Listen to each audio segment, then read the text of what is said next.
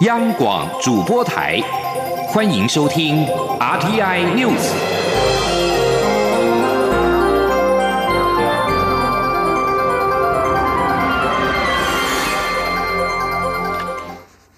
各位好，我是李自立，欢迎收听这一节央广主播台提供给您的 RTI News。美国总统川普今天在推特上宣布。他和第一夫人梅兰妮亚有关俗称武汉肺炎的 COVID-19 的病毒检测呈现阳性反应。川普是在亲密顾问希克斯确诊 COVID-19 之后，与妻子梅兰妮亚都进行病毒检测，并且自主隔离。如今检测结果呈现了阳性，确定染疫。另外，川普的医师今天表示，川普总统目前的状况良好，而在和第一夫人接受隔离期间。将会继续履行他的职务，没有任何中断。针对美国总统川普抗力确诊 COVID-19，总统府今天表示，蔡英文总统收到讯息后，同时透过外交部管道向美国政府了解并致意，期盼川普抗力能够在医疗团队的专业照顾下早日康复。至于媒体关心蔡总统的防疫相关措施，总统府指出，都依照中央流行疫情指挥中心的指引落实执行。总统府说，总统的健康状况由专业医疗团队掌握，请各界放心。外交部今天在得知川普抗力染疫之后，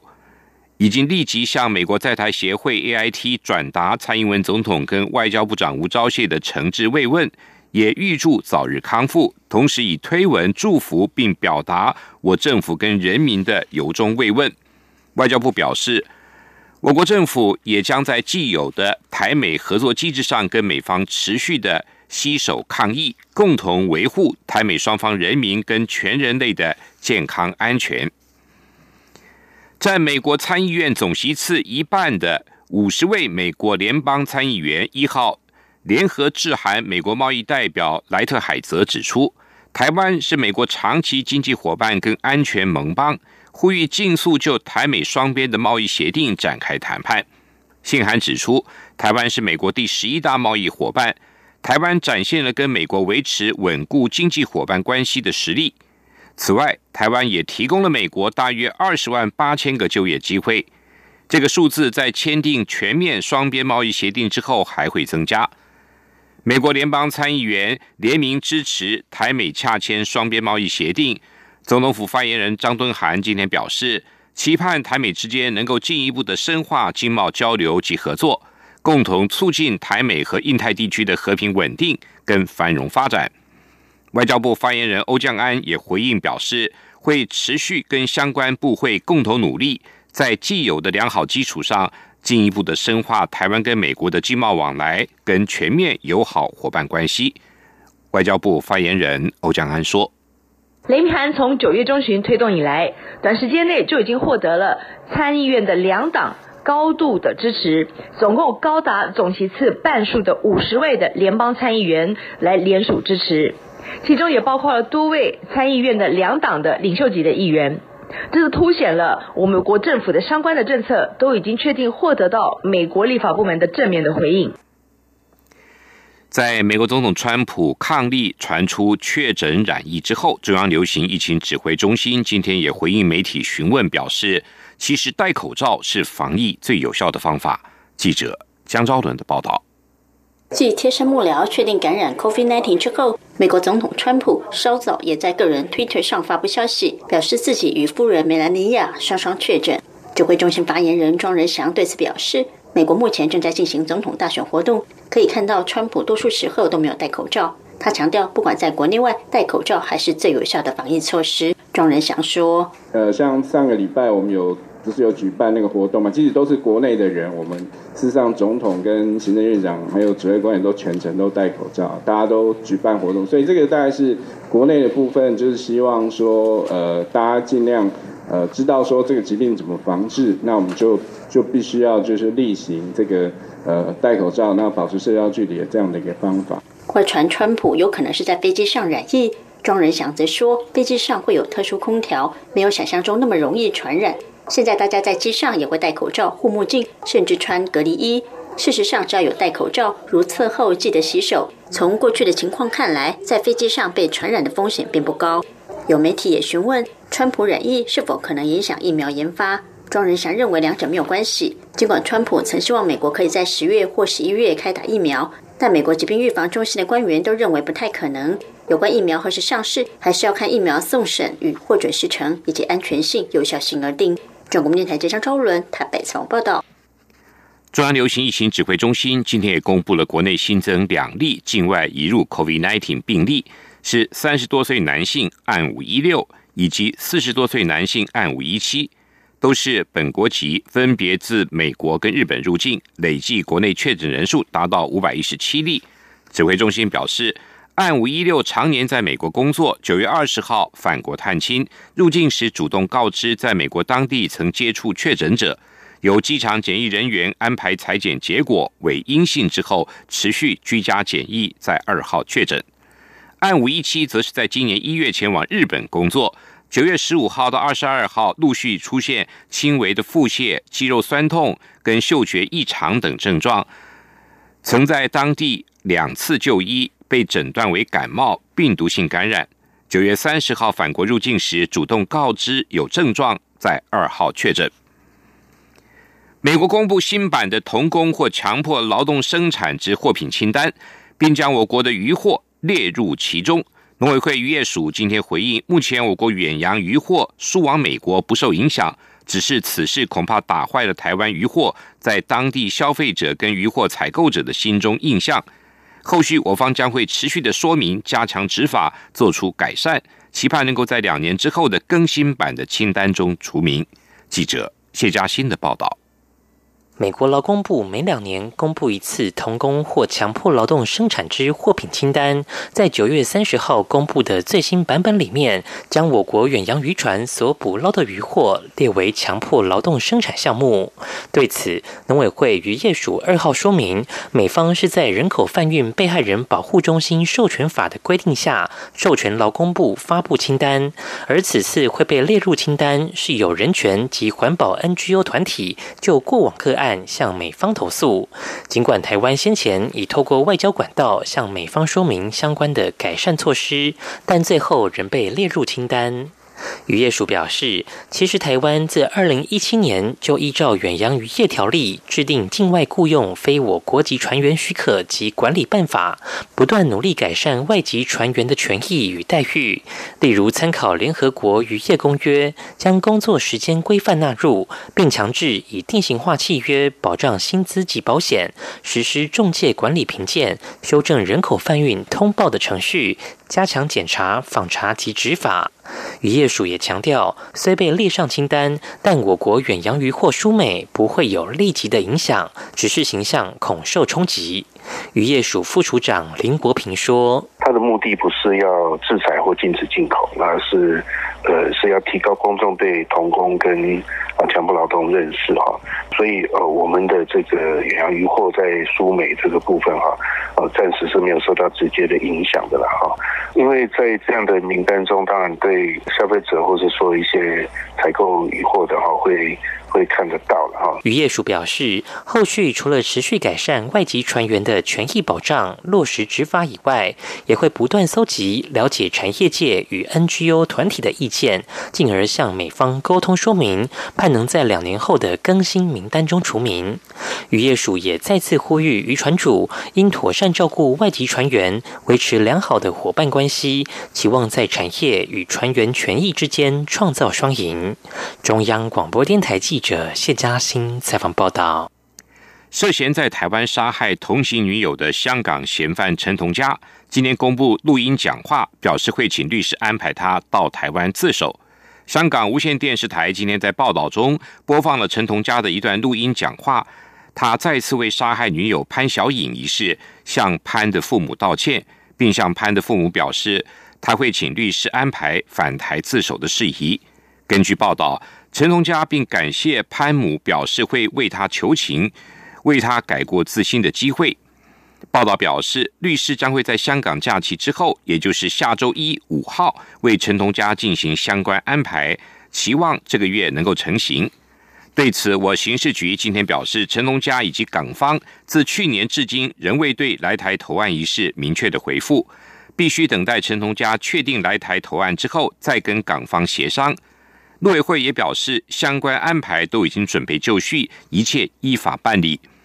中央流行疫情指挥中心发言人庄仁祥也表示，如果陈同佳来台，仍然必须按照防疫规定，但是不会安排在集中检疫所，而是会安排在收容所进行十四天的居家检疫。庄仁祥说：“这类的嫌疑犯抵台之后，我们的航警，我们航警局的同仁会在机场。”就是协助这个检疫人员进行这个呃嫌犯的入境检疫的一个登录哦程序哦，这边在他会帮忙做呃由由航警局的人员来帮忙登录。那另外就是说他会送到我们的呃收容收容场所了，他不会他不会送到所谓的集中检，就是说在这个收收容所这边会有特殊的一个可以做检疫的地方哦。那这边就变成由由。由机关署这边会每天会针对这个个案来做关怀啊。庄仁祥也表示，如果台湾派检警赴香港押解陈同佳，只要检警人员全程有适当的防护装备，像戴口罩、护目镜等，回台后可以免除居家检疫，但仍然需要进行十四天自主健康管理。美国联邦众议院外交委员会一号无异议的通过由民主党籍众议员马里诺夫斯基所领衔提出的《香港人民自由跟选择法案》。根据法案的幕后推手在美港人所成立的香港民主会提供的草案内容，法案指出，美国行政部门应该依据移民跟国际法认定，由香港特殊情况致使港人无法安全返回香港。法案表示。抵达美国时，曾经具有香港永久居留身份，并且是中国公民，而且法案生效以来的一段时间都身处美国的人士，将符合申请临时保护身份。取得该身份的人士将能够合法的留在美国，并得以取得工作许可。根据美国立法程序，法案接下来还必须要在众议院跟参议院全院通过。才能够递交给美国总统签署后来生效。另外，欧洲联盟二十七国领导人举行高峰会，也针对欧中关系发表声明，其中强调严重关切中国人权状况跟香港的情势，并呼吁中国履行承诺，解决贸易壁垒，促今年底以前完成投资协定的谈判。受到武汉肺炎疫情影响。北韩今年一到八月对中国的进出口量都大减了七成。根据美国农业部的预估，疫情对北韩经济影响可能会延续到二零三零年之后。韩联社的报道，根据韩国统一部等单位所提供给国会议员的资料，今年一月到八月，北韩对中国的出口额大约是四千一百九十二万美元，进口四亿七千万美元。比去年同期分别减少了百分之七十点三跟七十点二。北韩因为发展核武等问题受到国际制裁之后，中国几乎是北韩唯一的物资来源。但是北韩今年一月起，为了防疫封锁边境，也断绝了跟中国的人员往来，只允许有限的物资进口。韩国共同民主党议员全海彻指出，现阶段。两韩关系虽然陷入困境，但是长期来看，如何降低北韩对中国的依存度，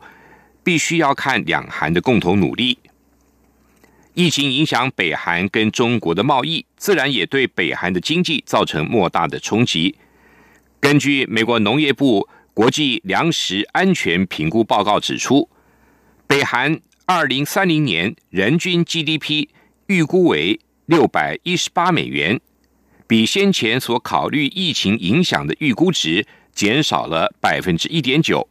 显示疫情对于北韩经济的冲击恐怕延续至少会到十年。这里是中央广播电台台湾之音。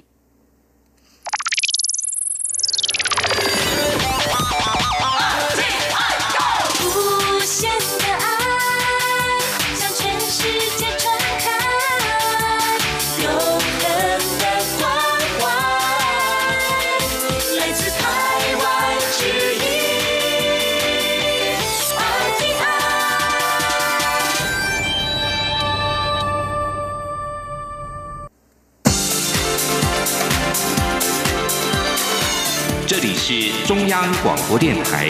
台湾之音，欢迎继续收听新闻。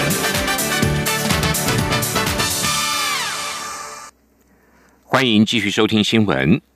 外交部规划在十月举办系列活动，庆祝该部非政府组织国际事务会 NGO 成立二十周年。内容包括二十周年茶会、NGO 领袖论坛、尼泊尔灾后重建成果展。还有相关活动，除了回顾二十年的精彩历程、丰硕成果之外，外交部也期待未来能够让国际社会更加认识台湾的非政府组织，并且持续透过政府跟民间之间的合作，携手让台湾为国际社会做出更多贡献。记者王兆坤的报道。外交部非政府组织国际事务会成立二十周年茶会预定十四号在台北宾馆举行。届时将颁发杰出贡献奖给公共政策、医疗卫生、人道援助、社会福利、环保永续、体育文化等六大领域的非政府组织，表彰他们在国际参与及推动人道援助上的卓越贡献。NGO 领袖论坛则邀请国内 NGO 重要人士及相关企业与会，规划发表共同宣言，期许政府与非政府组织。在未来建构更密切、真诚的伙伴关系。外交部非政府组织国际事务会执行长王雪红说：“我们也希望能够展望未来，呃，看看能不能我们再继续跟我们的 NGO 伙伴们一起在呃国际参与，还有呃国际的人道援助这一块，我们继继续携手同行，然后让呃世界看见台湾，然后一呃我们一起为我们的呃国际社会继续做出奉献呢。”至于尼泊尔灾后重建成果展。将展示非政府组织运用民众爱心善款，在尼国赈灾后执行各项重建计划的影像记录，借此向国人报告整体善款使用情形，并对国内外媒体宣扬我国民众的爱心。中央广播电台记者王兆坤台北采访报道。提升台湾青年的国际移动力，教育部从二零零七年起推动学海计划，鼓励大专校院的学生出国研修。或者到国外进行专业实习。教育部表示，统计十三年来，已经有三万八千多人获得补助，共前往了八十四个国家。今年虽然有部分学生受到疫情影响无法出国，但是只要不是在今年毕业，教育部都开放弹性调整行程。记者陈国伟的报道。教育部学海计划涵盖四个子计划，包括选送优秀在学生出国研修的学海飞扬、力学优秀生专属的学海习珠、专业实习的学海逐梦以及西南向学海逐梦。教育部表示，推动十三年来，约有三万八千人受惠。国立高雄科技大学学生林展瑜在学海飞扬的补助下，曾到日本长崎大学研修水产学，除了进入研究室认识海洋生物身体构造，也搭乘。学校实验船到冲绳采样各种海洋生物。最特别的经验呢，是我可以在日本的研究室里面跟日本人一起共事，那一起参观参加日本的研究室的活动呢，参与海上的一些沉船相关的研究。那让我更融入日本人的生。参与学海习珠的国立中山大学学生李婉瑜，当时选择到德国巴登福腾堡大学交换研修一学期。在各国交换生的热情感染下，我变得较为主动一点，然后可以跟人家主动的聊天。那我觉得这个在国内的话，就是对我将来人际发展，也就是可能职场上人际关系上会有非常非常大的注意。教育部表示，这群到海外研修或实习的青年，在国外期间，除了进修，也深入体验各国文化特色，同时将台湾的人情味与文化传递给不同国家的民众，每位都算是外交青年大使。教育部也提到，今年参与学海计划的学生，约有三分之一受到疫情影响，被迫变更或取消出国行程，教育部都给予最大的弹性调整空间，确保受补助学生的权益。中央广播电台记。者陈国伟台北采访报道：教育部国教署每年暑假举办夏日乐学活动，借由活泼有趣的多元课程，让学生体验不同于学期中的学习内容。教育部表示，今年的暑假虽然受疫情影响少了两周，但学校的参与度比往年更为踊跃，共有六百九十五个学校，大约两万名学生参加，创下历年新高。记者陈国伟的报道。教育部推广夏日乐学计划，各校在每年暑假可依在地特色、学生需求及社区资源，规划二到四周有关科技、自然、艺术与人文等跨领域的课程，让学生在无考试压力之下，体验不一样的学习。新竹县华山国中以主题式教学结合客家语，让学生学习写飞行程式，并了解飞行器起飞的原理，透过操作飞行器，考验学生的观察力和空间概念。再借由闯关方式进行无人机穿越障碍物飞行体验，培养解决问题的能力。花莲县富士国小则延伸学校特色课程，以山海教育探索走访部落，并了解泰鲁格族的起源，探访泰鲁格国家公园绿水步道。有一个洞，一个洞飞到挖，你们知道是什么吗？山猪。山猪找那个，它这个蕨类，它在里面会有一个圆圆的，他们会吃的那个果实。云林县丰荣国小以陶艺茶香丰荣情为课程主题，由在地艺术家引导学生赏析陶艺作品、画设计图，并让学生创作独一无二的茶席作品，同时学习泡茶、品茶与奉茶，认识茶文化。国教署表示，透过夏日乐学课程，强化台湾学子对本土文化及家乡土地的情感，同时扩展学习视野及兴趣，也让孩子获得难忘的学习历程。中央广播电台记者陈国伟台北采访报道：全台有近万人在等待器官的移植，但是却只有每年每百万人约十个人的捐赠率。多年来致力推动弃捐劝募的心脏外科医师苏尚豪，近日出版了《谢谢你在我们心里》一书，访问了三位换心人，借由他们现身说法。让外界了解他们在等待跟康复的过程中面临的煎熬及挑战，也借此呼吁更多人能够响应器官捐赠，让爱继续延续下去。记者江昭伦的报道。南永斌是位接受器官移植的换心人，十一年前若不是因为有捐赠者遗爱，他恐怕不会像今天一样有个幸福美满的家庭。蓝永斌也是心脏外科医师苏尚豪新书《谢谢你在我们心里》中现身说法的三位换心人之一。他在接受移植后恢复的过程相当不错。另外两位换心人江运志与李金祥则艰辛得多。但对三人而言，他们都很感恩捐赠者，也带着捐赠者的心奋力活着，希望让更多人理解让爱延续的力量。蓝永斌说：“我尽量努力在生活跟工作上有更精彩多元的表现。”呃，期待自己不辜负器官捐赠者的善心，进而能够鼓励器官捐赠的意愿以及观念的认同。苏尚豪表示，台湾器官捐赠比率在亚洲名列前茅，但等待接受器官移植的病人仍相当多。即使经过多年努力，但到目前为止，台湾每年每百万人的器捐人数始终无法超过十人。苏尚豪指出，器官捐赠来源并不容易。目前台湾依法只有脑死和无心跳者可进行器官捐赠。脑死的判定有一套作业流程，行之多年。但过去很长一段时间，因为器捐短缺，台湾也曾同意死刑犯器官捐赠，但现在已经禁止。无心跳器捐则因为台北市长柯文哲两千年在国际医疗期刊上发表的一篇论文引来争议。该论文中提出新的器官移植程序。针对心跳已经停止的器官捐赠者，以叶克膜来维持捐赠者器官的新鲜度，提高器官移植手术的成功率。卫福部直到二零一七年才终于订定心跳停止后弃捐作业指引，明天不可以替捐赠者装上叶克膜。不过该指引只是行政命令，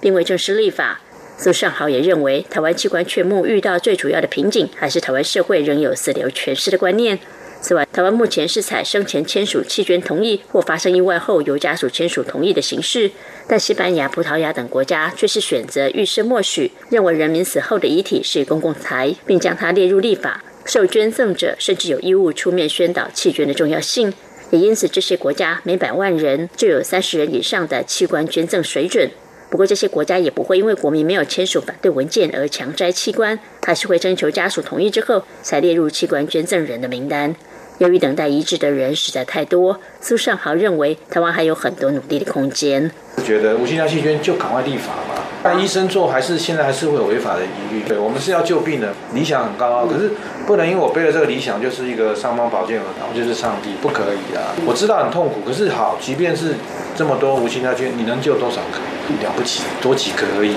那为了多几个这个违法有必要没有必要？但是如果说今天大家都有这个概念，就是说我们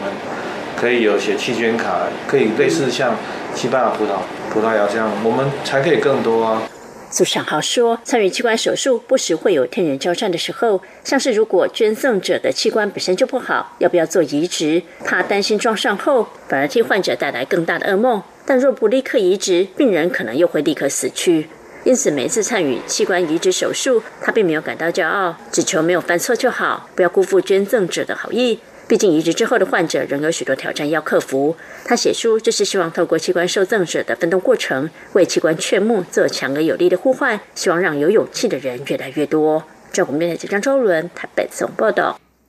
今天是中秋连假第二天，台九线苏花公路山区路段的改善计划，俗称苏花改，今天行车顺畅。公路总局预估整天不会出现塞车的情形，而预估明天三号中午过后会出现北返的车潮，每个小时大约是八百辆。花莲崇德可能有排队北返的车潮，但是苏花改行车不至于会拥塞。继续为您报道今天的前进新南向。前进新南向。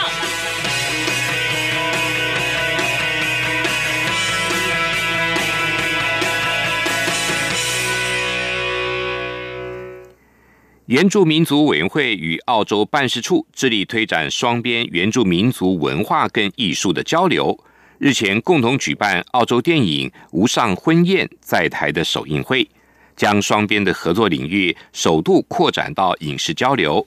圆明会表示，《无上婚宴》是由澳洲原住民导演韦恩·布莱尔所执导的浪漫喜剧片以及公路电影。以澳洲北领地原住民族人跟澳洲白人通婚的故事为主轴，男女主角历经了跨文化的婚姻的挑战，最终以喜剧收场。剧情呈现了全世界原住民族社会都会历经的跨文化通婚的议题。袁明会表示，就像台湾的原住民族社会，跨文化通婚也确实会带来挑战。但是，也是促成跨文化之间的理解跟尊重的开始，进而形塑台湾社会的多元面貌。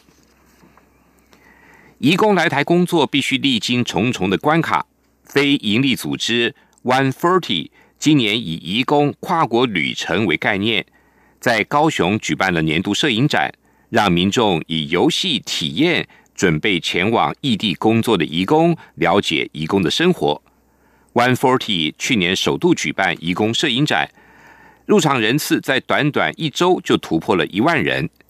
今年搭上未出国的浪潮，